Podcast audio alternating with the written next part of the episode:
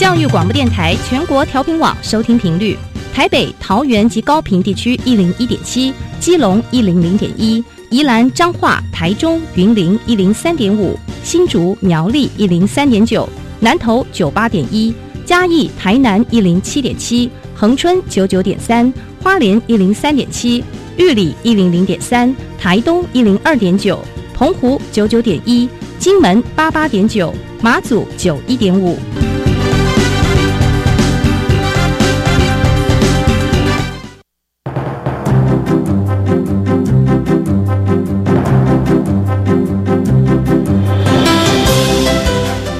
的教育要怎么做，才能使孩子面对未来的社会呢？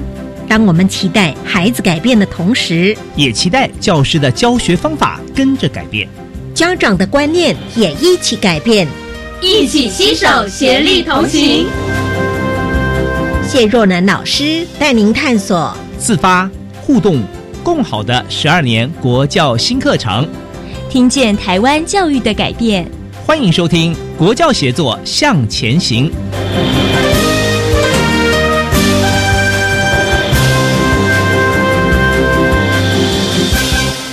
国教协作向前行，我们在节目当中介绍许许多多的前导学校，来让听众朋友更加认识我们一零八课纲上路的时候呢，有很多的学校，呃，一些特殊的作为或者是非常好的作为，让更多的听众朋友认识了解。今天我们邀访的呢是新北市立张和国中的卓小薇老师跟杨女慧老师。我们先跟两位问好，呃，杨女慧老师，女慧老师您好，主持人你好。好，第一位来宾呢，就是我们的卓小慧老师。小慧老师您好，嗯，主持人你好，是两位老师都是担任班导师吗？是，嗯哼。好，我们来介绍一下是几年级的导师呢？现在，呃，我们现在是九年级的导师，两位都是九年级的导师，就是升九年级了。是是。好，张和国中是在新北市，我们先把地缘位置跟听众朋友说明一下，好不好？女慧老师。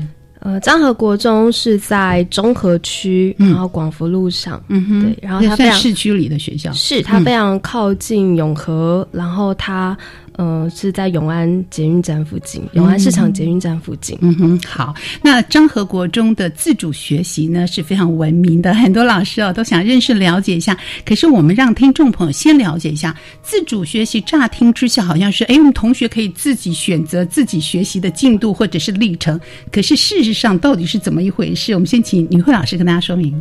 呃，自主学习其实我们它并不是学生很随意的去学习，其实它还是需要有老师的教导，嗯，然后老师会教授学习的策略，然后在这一路上有他们不断的监控以及调整，嗯，对，这就是我们在运作自主学习的一个方式。那他每个同学的包含他的进度啦，他学习的主题是一致性的吗？不是，嗯哼，是首先，当然我们选择的是一个专题。要先澄清的是，自主学习其实它的范围非常的广泛。嗯，其实我们老师在课堂当中，其实就。其实就已经在操作自主学习了。例如说，我发一篇文本让他阅读，然后他可以自行的做阅读策略，自行的划线，然后向大家分享。其实这就是自主学习。只是因为我们今天应用的是计划，然后应用的是合作的关系，所以我们采的是一个非常开放式的专题的研究。嗯哼，对。所以其实我们的专题研究是由学生自行找题，然后自行就是做。发展它的内容，嗯，但在这其中，他们所遇到的困难，然后我们要嗯适时的给予学习的策略，适时的教授学习策略，然后不断的跟他们去做讨论，嗯，对，听起来好像是蛮重视同学们的一个呃主动性，希望引发他们主动性。可是您刚刚提到这个专题是学生自己来思考，它包含是呃。属于语文类的吗？它是跨领域的吗？怎么样让这个同学觉得说这个主题是适合的？所以要跟老师做很多的讨论。是，嗯，所以我们需要，我们可以用很多的方式，比方说，比方说像像我们班上是比较属于小朋友对自己有兴趣的主题，然后他先很发散式的把他想要做的东西写在。我们国中都有联络本，就写在联络本上。我们两个班原则上一开始都是透过联络本来跟学生沟通他们的主题中心，然后慢慢的就是引导他。比方，如果你要做的是饮食，比方哦，好多同学想要做韩国文化，因为在韩流当道。对，那可是韩国文化其实范围非常广。嗯，那我们其实我们校内也有一个自主学习的。课程推动的小组，那我们有讨论说要怎么样来引导这个题目。后来我们就想到说，也许就是在主题之外，请他下面再列四个相关的这个东西可以做的子题。那如果学生列不太出来，或是一方面可能就是你要换题目，你对他其实并不是那么熟悉，或是这不是那么不是好的题目。再就是如果他有这样的子题，他可以更去思考。他的研究内容是什么？就是会更具体，也会更聚焦。嗯，那就是慢慢的，学生也许在写作过程当中，今天这样写，明天慢慢的他会修正他的主题。那刚刚主持人有讲到说，的确我们的主题是跨领域的，甚至是学校的课程里面没有的。比方说，有学生他们想要做 MRT 的的眼镜等等，那。不是课程学校课程有的，嗯，对，那他可能就要去除了校内的老师咨询之外，他可能还要去找更多的资料，是啊，所以也可以引发他呃任何能够引起他的学习动机的方式。可是他也要细想，我这个题目是不是定的够好？所以在这个呃自主学习课程实施之前，是不是还要一个前置作业来帮助同学们更加认识到底什么是呃这样的一个专题课程？有这样相关的一个。的练习吗？有，因为我们的确有发现到学生其实是非常漫无目的的在找寻题目。然后可能像刚才小维老师提到的，像韩国好了，韩国这么多的东西，像我们班有一组学生，他要做韩国的文化，嗯，那其实他从地理位置、国旗到南北韩，所以我看到这样的大纲的时候，我会觉得，哎，不对不对，所以这时候心智图，然后有我们的研发组长，然后他为学生教授心智图的课程，所以心智图的课程其实就帮助学生，他可以先列出跟这个主题相关。的子题。啊，然后呢，他可以在他先做这样子很发散性的思考，然后再一一的去删除、截取他所要的一个内容跟细项。嗯，所以像这组学生，其实他最后最后一直不断的聚焦，从很发散的题目聚焦到生活，然后最后聚焦到韩国的传统文化。像我们班有一组，他想要做的是科技，所以他可以很发散的想，他想要做软体，想要做 VR，想要做智慧型的东西。好，然后最后他聚焦到他生活所需要的英文学习软体，对，所以这就是我们在教授心智图的运用。嗯，也让同学们啊，从一个可能呃漫无天际或者是一个想象空间很大的地方，然后慢慢练习把它聚焦。是，所以这样的一个练习主题的方式，在学习我们说一个孩子的学习的过程当中，它可以引发孩子有些。长出一些什么样的能力，或者是呃，在他跟我们的一零八课纲之间有哪些的一个关联性呢？我先讲一下，比方说我们班有一组，他们男生他们想要做的是传说对决，像这样的东西，那是一种线上游戏。好，对，嗯，那一开始他们也不知道要做什么东西，就觉得说，那我我要做就是我要去玩游戏，嗯，然后我要升等，那就是我的目的。那我说，同学，这个应该不能叫做。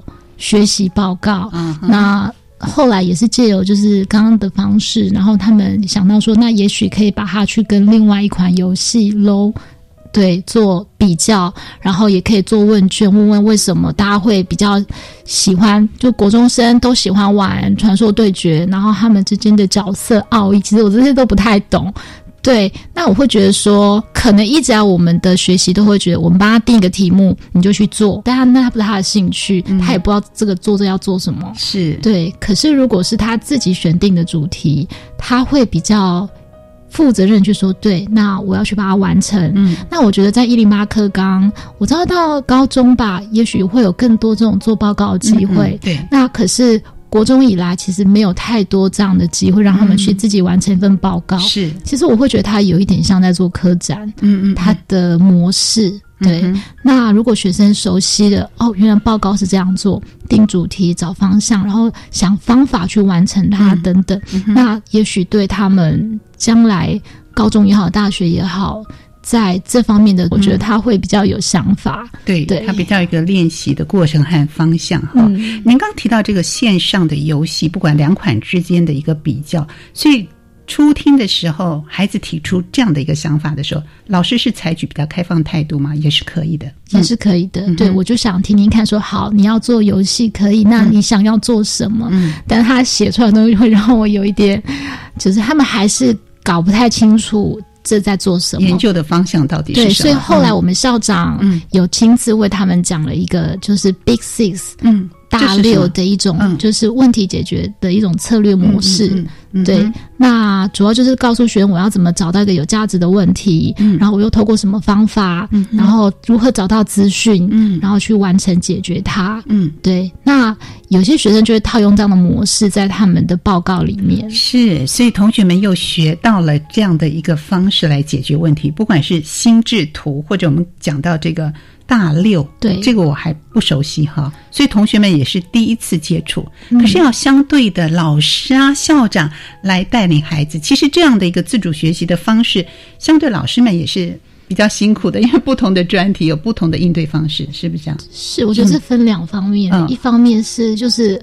其实我跟女慧老师，我们都还不要说学生在学习什么是自主学习，我们也都还在学习。是我们也是第一次接触这个课程。其实我们整套做完之后，会觉得有蛮多是将来在做的时候可以修正它的。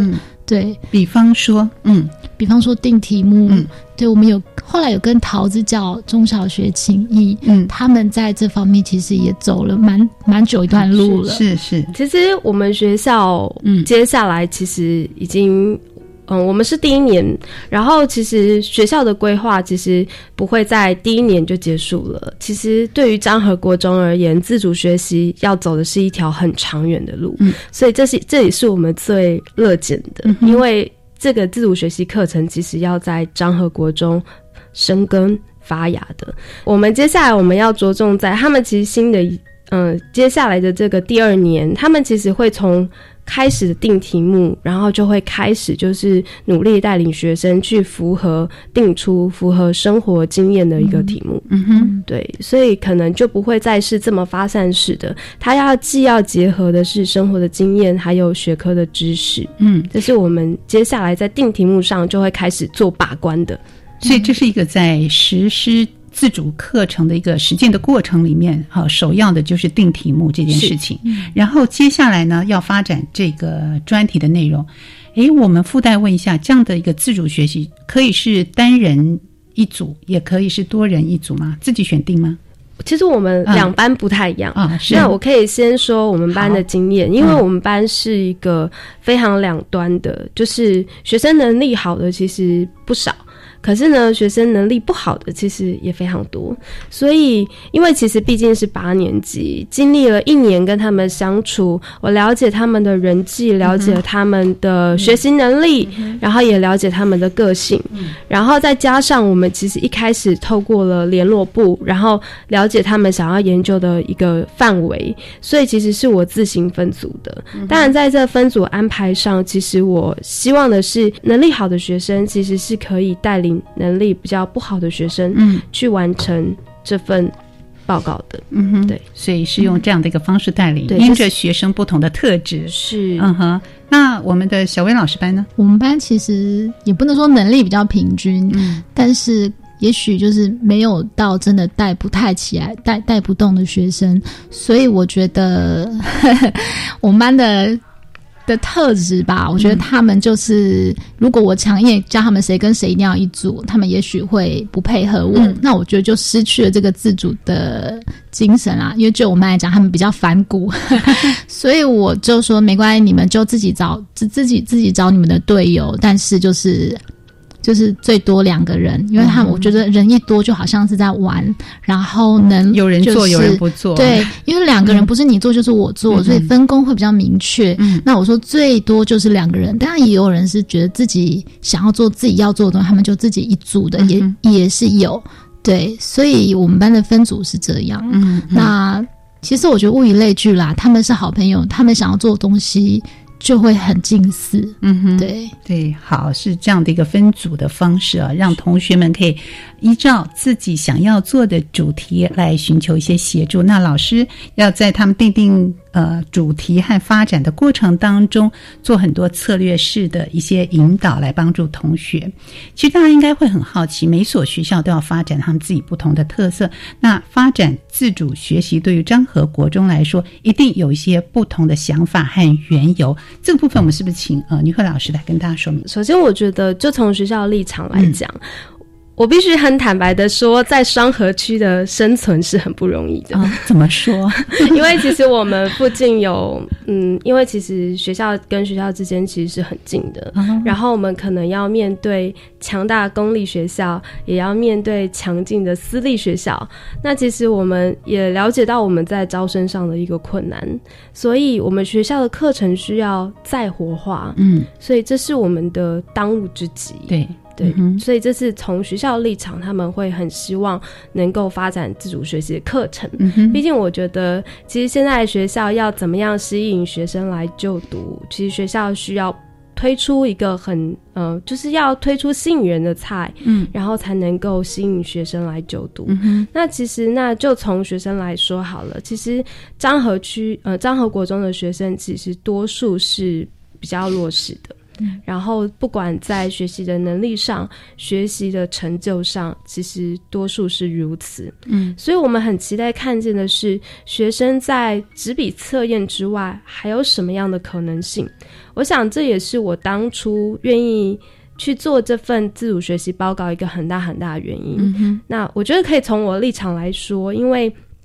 嗯，我在张河其实累积了一些资历，然后我很其实接这个班的时候，其实是有点心力交瘁的，因为我刚才提到的是，我说这是两在这个班级里头是非常两端不同的学生。其实我觉得学生没有准备好，家长还没有准备好，孩子其实已经上了国中这件事情。是对，所所以这是我很非常无力感的，所以我一直很期待自己能够做出一些改变。嗯，那我想我的改变也意味着学生将会有所。改变，所以我期待看见学生的可能在这份报告里头，看到他们怎么样从一份报告里头，然后发掘自己不同的能力，嗯然后原来我也可以如此的专注去做一件事情，原来学习。它也是可以是一件有趣的事情，嗯，这是我的期待。是我们真的非常的感动，老师想要改变，然后呢，接下来同学们就有这样的一个自主学习的专题，让同学们找到自己的亮点。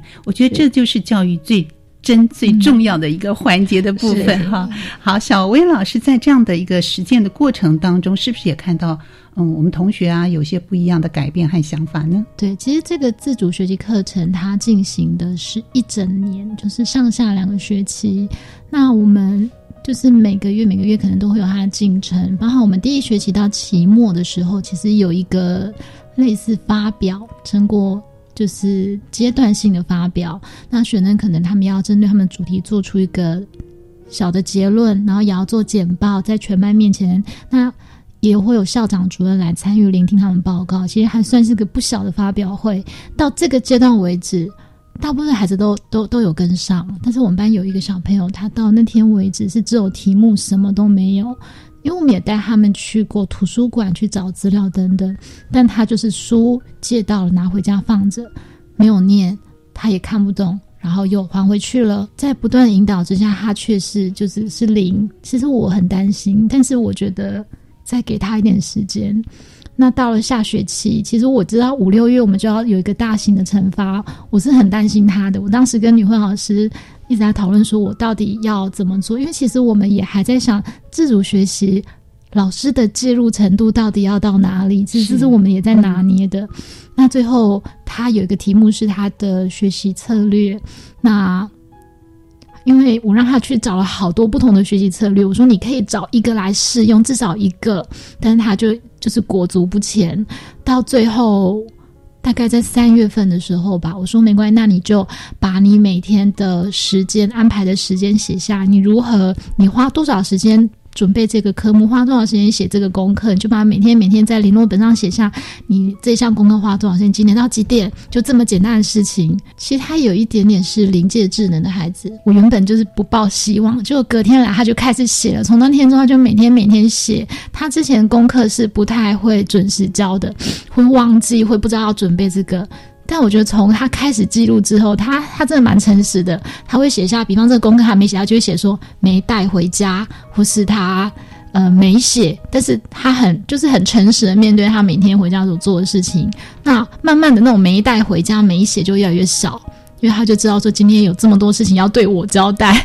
我觉得他还是一个对我交代。但他回到家，他确实一项项去完成他该做的事。他就这么做了两三个月吧。对，然后陆陆续续我又请他去帮我摘要一些他自己找的网络上的阅关关于如何增进阅读啊，或是读书计划的的资料，然后让他做摘做摘要。其实做的就是对，但是我觉得他去做了。然后我们成果发表的那一天，他非常的紧张，他甚至问我说他可不可以请假。对，我就我用我导师的全部说不行，你去跟补习班请假。对，这样的孩子，他在那天居然就是也能够在那么多的师长面前，然后发表，他每讲一句话都要深吸一口气，然后再讲出来。但之后我就觉得他完成了，我觉得很棒。对，这过程里面他有每天都在想这件事，我到底应该要怎么办啊？然后。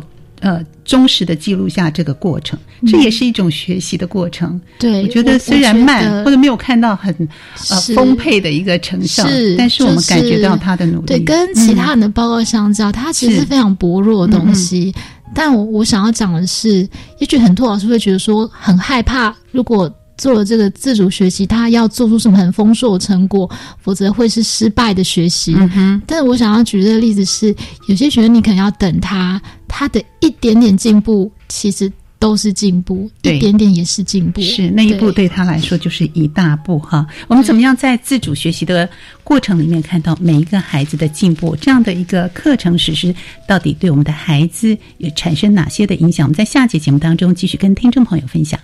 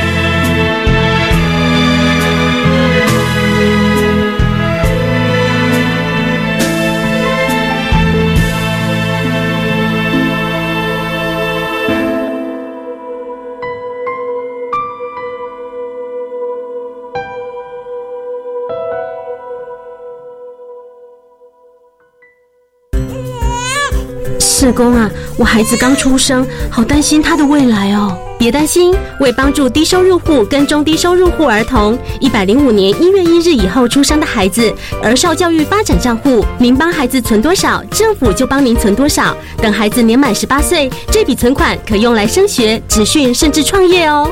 那我要努力帮宝宝存钱了。如有相关疑问，请洽询一九五七福利咨询专线。以上广告由卫生福利部提供。十二年国教新课纲将在一百零八学年度开始实施，你知道有哪些改变吗？有哪些应应的配套措施？有哪些学校的试行经验呢？为了满足大众对新课纲知的需要，教育部课程协作中心每个月十号发行电子报，传递新课纲相关资讯。掌握新课纲最新讯息，快上网搜寻教育部课程协作电子报。以上广告由教育部提供。我们的孩子值得收看最好的儿少节目。国家通讯传播委员会及台湾媒体观察教育基金会将适合儿少观看的电视节目都标上了适龄标章，让您清楚的知道如何帮助家中三到十五岁的孩子挑选最适合他们观看的电视节目。爱您的孩子，请赶快上网搜寻适龄儿少电视节目标章。以上广告由通传会及美观基金会提供。大家好，我们是台湾弦乐团，我们都在教育广播电台。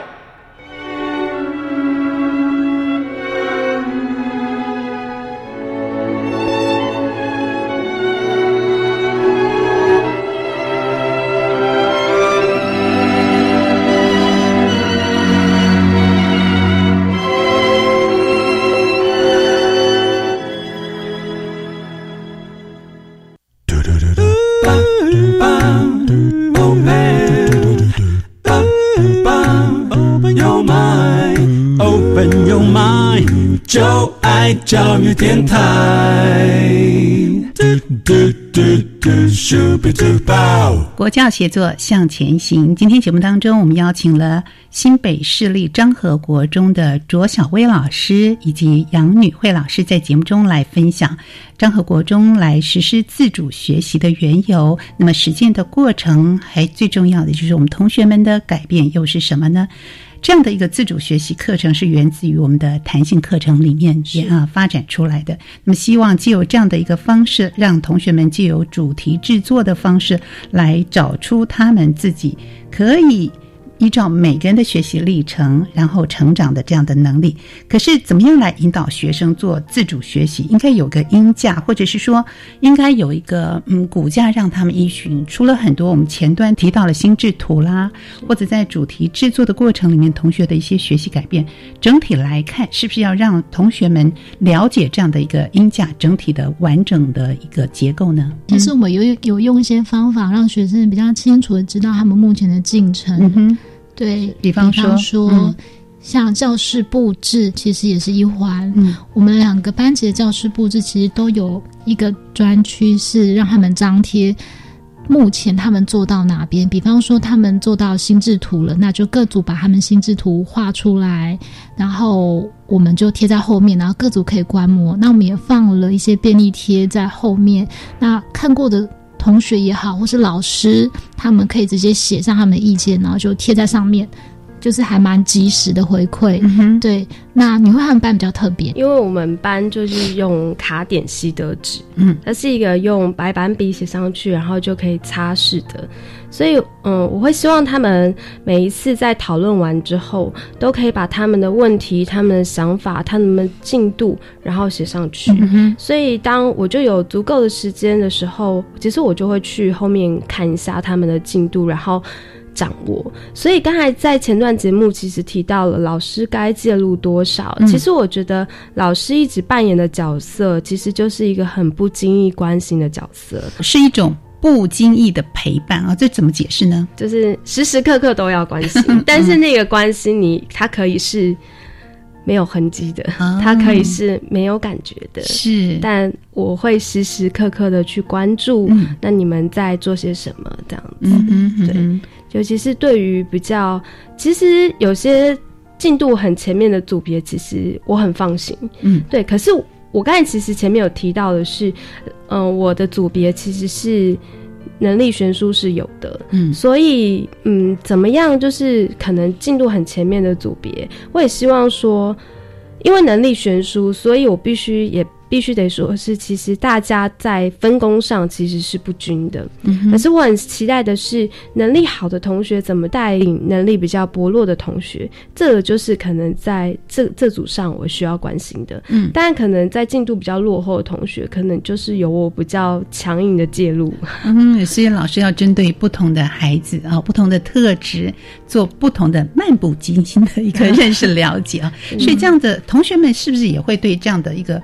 展开，他会自己自我监控，就是哎，呃，我我我可以感受到，哎，老师有在看我哈，老师有在看，老师有在了解，所以我是不是也要进度也要跟上，然后自己也要给自己一点点不同的挑战，所以这个都是要孩子自己发展，不是老师用鞭子在后面催你啊，然后你就走一步，这样这样也是最可贵发展出的能力。因为我们一开始已经很明确告诉他们，上学期期末会有一个阶段性发表，下学期是全。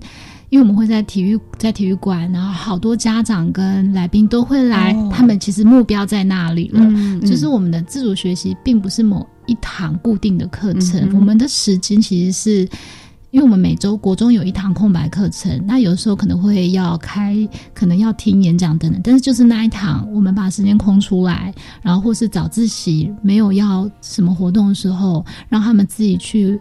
找资料讨论，用那样的空白时间去讨论，然后，所以我们把时间空出来留给你们，我觉得那就是一种，就跟刚刚讲的，我们不经意关心，这时间给你喽，你得在这时间至少做些什么事吧，目标就在那里，那你要自己，嗯，除了我们的后面那个教室布置，我们有一本方格本，嗯，方格本就是。每个人都会有，你可以把你所想到的写上去。那你会他们会要求记录日期，所以你可以看他每他每一次每一次记录的里程，包含包含他的书斋，他就是我们上音家课程的时候他的笔记，或者他找到资料，呃，或是刚讲到的心智图，他都可以在方格本上呈现。然后老师会不定期就是看一下，关心一下，我觉得那就是一种学习的记录。用方格本是不是有特别的含义？用方格本其实就是把他们，我跟他们说，只要跟这份专题研究有关系的，通通都记录下去。所以在这里头就可以看到很。厚实的内容，嗯，然后也绝对看得到他一路以来的所谓的监控跟调整。对我在这里其实还可以提到，就是我们也运用了网络的平台，嗯，像我们班用的是脸书，因为那时候我的用意很简单，就是我很希望说寒假不要，因为其实毕竟一学年我们经过了一个三个礼拜的寒假，我很希望寒假里头老师也可以监控调整他们。对，所以所以呃。我就是希望他们能够丢报告上来这样子，然后我就是会去查看他们的报告，然后给予意见。然后其实我发觉到了越后面，其实当大家丢上来报告，其实我就开始在上面。就是给予一些回馈，嗯，我发觉老师这样一来一往的那个回馈，其实效果是非常大的，嗯。然后因为毕竟报告是丢上来，大家都可以随时的下载的，所以呃，这些报告绝对都要经得起大家的检验，对。所以，所以我也会在呃我的留言上有赞美，有批评。然后我发觉有些同学的确把这些赞美跟批评其实是记在心里的，是。所以我觉得这样子其实就有一个非常。好的一个学习的楷模，嗯，然后跟学习的氛围，嗯就是哎，别人好，那为什么别人好？我我也会在上面标注说，这是一个不错的报告，这是一个不错的简报，其实都可以让大家去下载去学习。那我觉得这样其实也培养了学生一种，哎，我希望做好，我希望也能够让得到别人的赞美。对，然后我们刚才提到有成果发表，其实因为。很多时间是我没有办法掌握的，在学校的时间很少，然后他们私下时间要怎么样运用？我一直不断提醒他们一件事情：你们需要得到多少的掌声，要得到多少的关注，你们就要付出多少的努力。然后这也的确在嗯，我看到他们最后成果里头。我想这这些话的确是他们不断进步的一个动力也好，对鼓励也好。是，所以这样专题的引导的方式，不但让同学在整个的历程当中，呃，依照学校可以提供很多的呃，包含我们资讯能力的掌控啦，是心智图啦，或者是运用网络的这样的一个方式，呃，策略的方式的衍生啊。对，因为我们有上就是资讯职能，嗯，所以我们班是。用那个 Google 云端小组，嗯，比较特别是这个也是学生帮我们班设的，那他们同学自己设的，对对对，就说那我们来设一个就是云端小组，那报告都交到这里来，然后所以。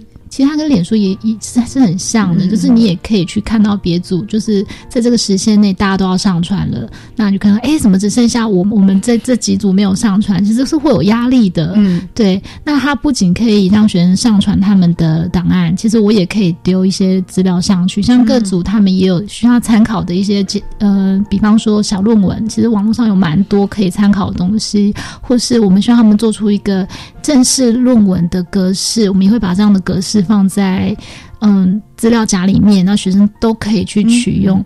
那它有个比较特别的是，就是网络协作，就是学生他们没有太多共同的时间。对，那那个协作平台，它是可以让两个小朋友，他家里有电脑可以上网，他们可以同时编辑一份文书报告。哦，对，所以其实我觉得小朋友有了这些能力之后，不仅是在这份报告，将来他们到。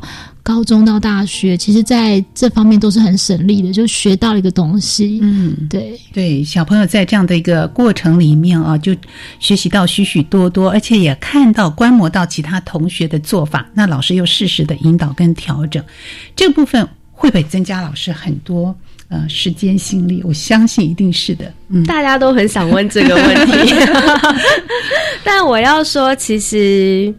嗯，在我这方面，其实我觉得还好。嗯嗯哼，对，但可能我比较辛苦的会是因为，其实我们说每一周要空一节课，所以我要克制所有的意念、所有的想法，我就是要空一节课给你们。嗯，好，然后到后面，其实他们的内容越来越厚实的时候。其实可能一节课我是不够用的，所以我可能要运用早修的时间，或者是下课的时间，或者是中午的时间，因为我们还有一节学校形式，所以有时候我甚至可能要用到两节课的时间。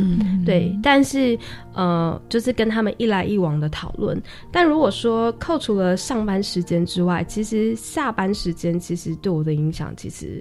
并不大。那在做过一次惩罚嘛，对不对？总总惩罚，对不对？所以我们也可以了解一下啊，家长们的反应或其他同学的反应又是如何呢？我们两个班来参加这个惩罚，家长都是比来参加家长日恳亲会家长还要多很多的。对，所以家长其实也很好奇，这些小朋友做了一年，他们到底在干嘛？嗯，三月的时候，就是他们八年级下学期的时候，然后有家长。就是家长来参加座谈会，然后家长其实对孩子就是半夜不睡觉，然后周末长跑图书馆这件事情其实很存疑，因为这是一个我还没有看到成果的报告，然后这是一个没有成绩的报告。那为什么我学我的学生要花这么多的时间？然后为什么就是半夜不睡觉？嗯，所以其实我觉得家家长们其实是。嗯，我觉得他他是抱持怀疑的心态的。刚好我们班第一名的家长，然后刚才跟他分享，就是孩子啊，就是都很正常的作息，但他很善用他礼拜六的时间。嗯，因为呃，家长说孩子半夜不睡觉那一位，就是他都是周末用来睡觉。哦，所以平日就会做到可能两三点。嗯，可是我觉得这里就可以凸显。所谓的善用时间，嗯哼，所以即便这是一份额外的报告，但是如果你懂得善用时间的话，其实。我觉得这就是在自主学习里头你所要学习的，怎么样管理规划自己的时间。就是我们在成果发表会的时候呢，也看到孩子们亲和家长们亲子之间非常热络的互动，然后可以看到为什么家长们会这么踊跃的来参与。首先，在成果发表会里头，他们有书面报告、有资料报告，还有包含刚才小伟老师说到的是一个口语上的一个发表，做简报的发表。我想孩子们在台上非常。常专注的神情，其实也吸引着家长们。我想这也会是我们当天在成果发表会，我觉得很成功的原因。老师的分享的过程里面，我相信家长们也体会了自主学习的重要性，然后同学们自己也可以了解说啊。这一年来，我到底怎么样来运用我的时间？所以也可以不断的做一个修正和调整。那这是两班的一个算是基地班的一个特别的作为，是不是？对未来张和国中也会朝向整个年段，或甚至整校呃全校都要做这件事情。其实我们现在的七年级已经在进行英价课程，嗯，就是我们刚刚讲的，包含心智图或者资讯智能，或是阅读策略等等的，他们打算在。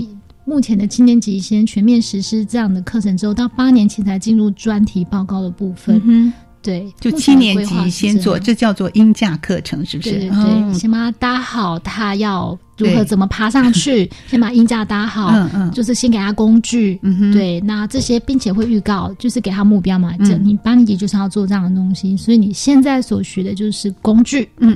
对，所以这个是也是运用弹性课程时间吗？是，嗯，对，那就是正式的课程，正式的课程。现在八年级，这是张和国中第二年，八年级有三个班，有三个基地班，然后正在做专题研习，然后接下来就是等明年的一百零八年课纲的上路，嗯，然后学校就会扩大去办理。嗯哼，对。对，所以呃都在做扎根的工作，这样的一个自主学习呢，也帮助同学们在专题制作的。过程里面，啊，一方面看到自己啊亮点优势到在哪里，还有进步的空间又是在哪里，老师又适时的引导。我相信这样的一个自主学习的方式，真的是非常值得我们其他的学校啊，还有更多的家长们认识和了解的。我们今天也非常感谢我们今天两位来宾小薇老师跟女慧老师在节目中的分享，谢谢两位，谢谢谢谢。同时呢，我们邀请听众朋友继续收听我们特地为您安排的课纲小词典。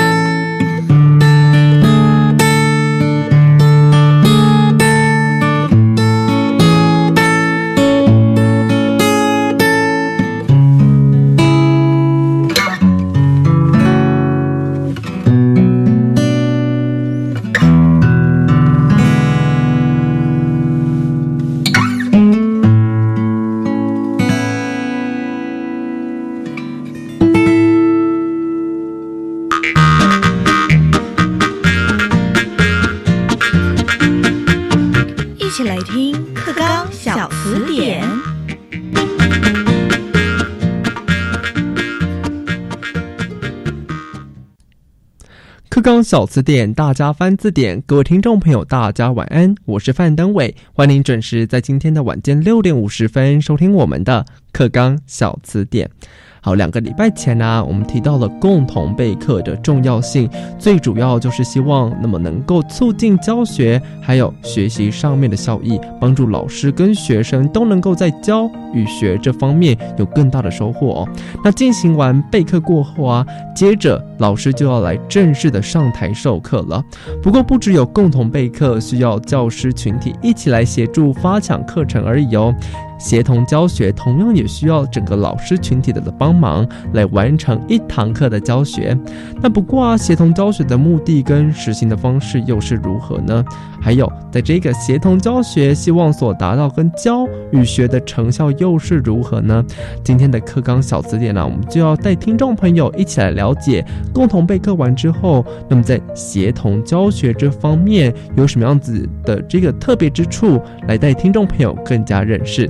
好，今天参与我们讨论的是国家教育研究院课程及教学研究中心的主任洪永善主任，来帮我们解释这个名词。主任晚安。各位听众，晚安。好，我们今天首先要请主任告诉我们，因为我们上礼拜有讲到的，就是这个共同备课的部分嘛。是。那老师在备课完之后呢，共同备课完之后，可能会进行的是教学的层面。那今天我们谈到的主题是协同教学，我想先请主任帮我们跟听众朋友解释一下协同教学的名词解释跟它的意义，在十二年课纲里头是什么呢？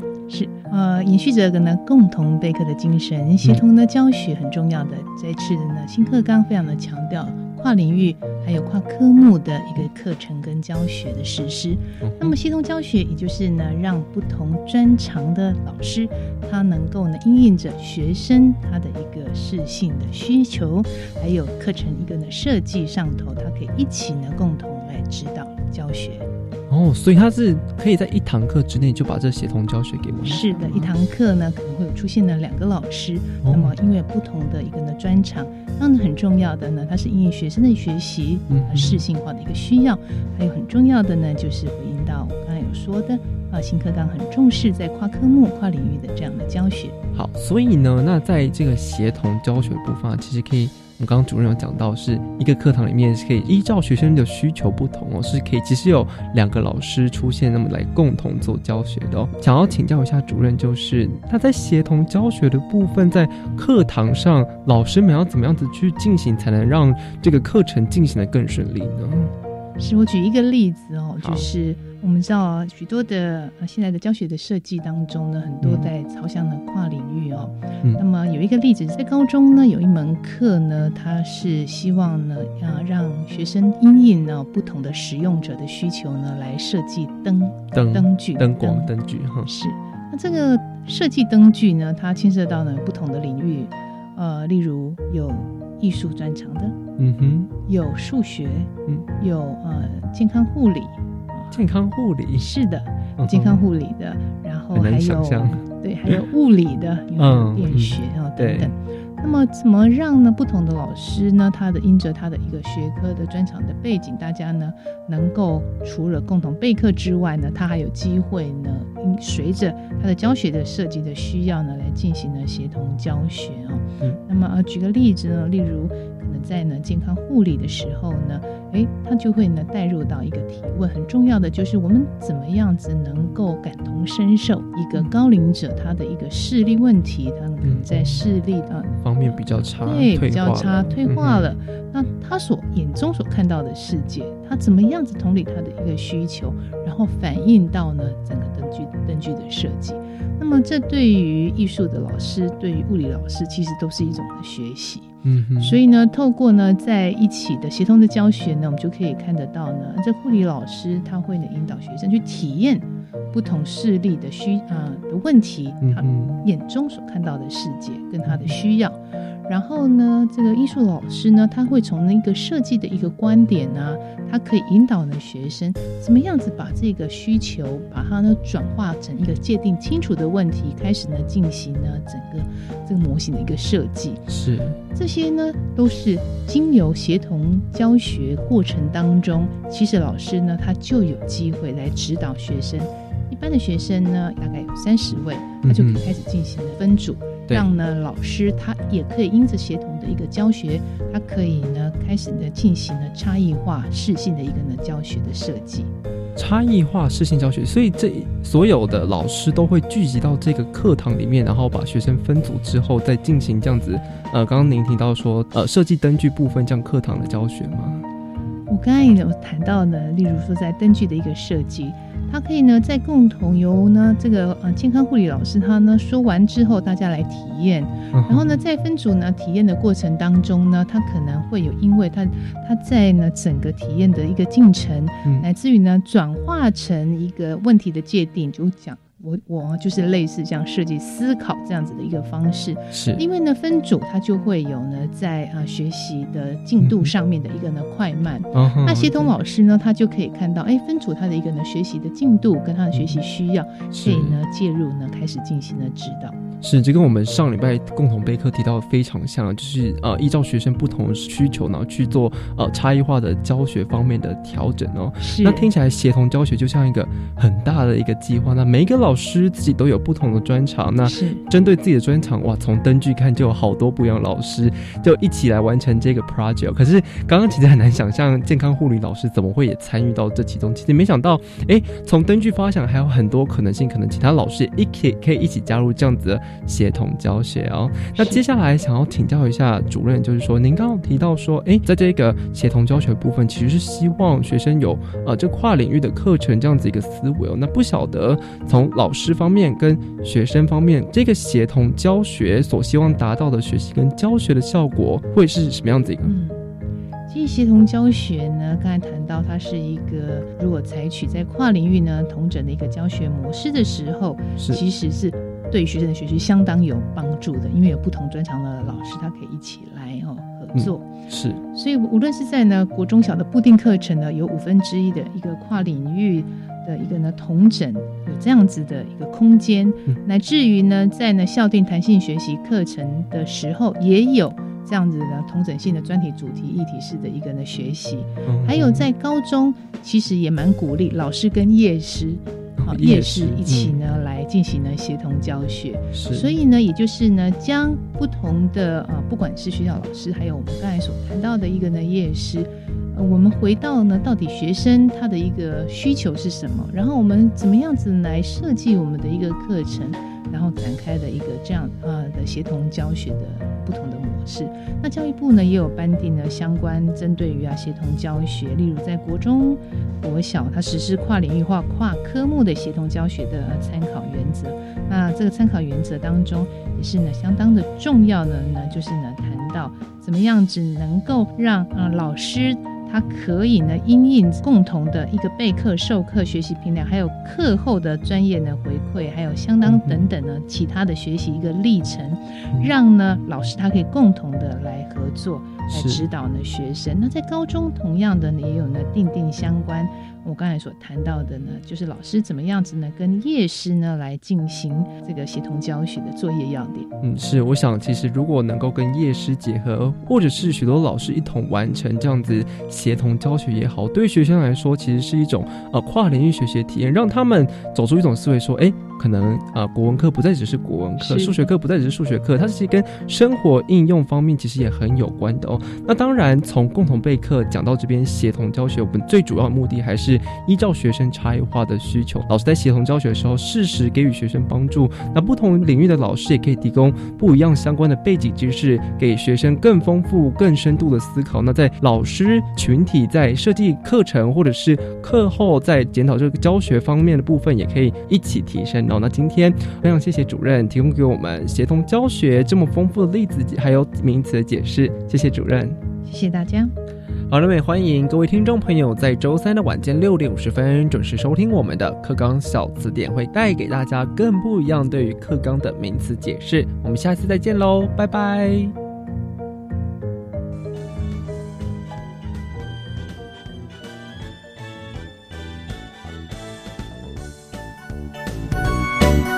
自发学习，师生互动，创造共好校园。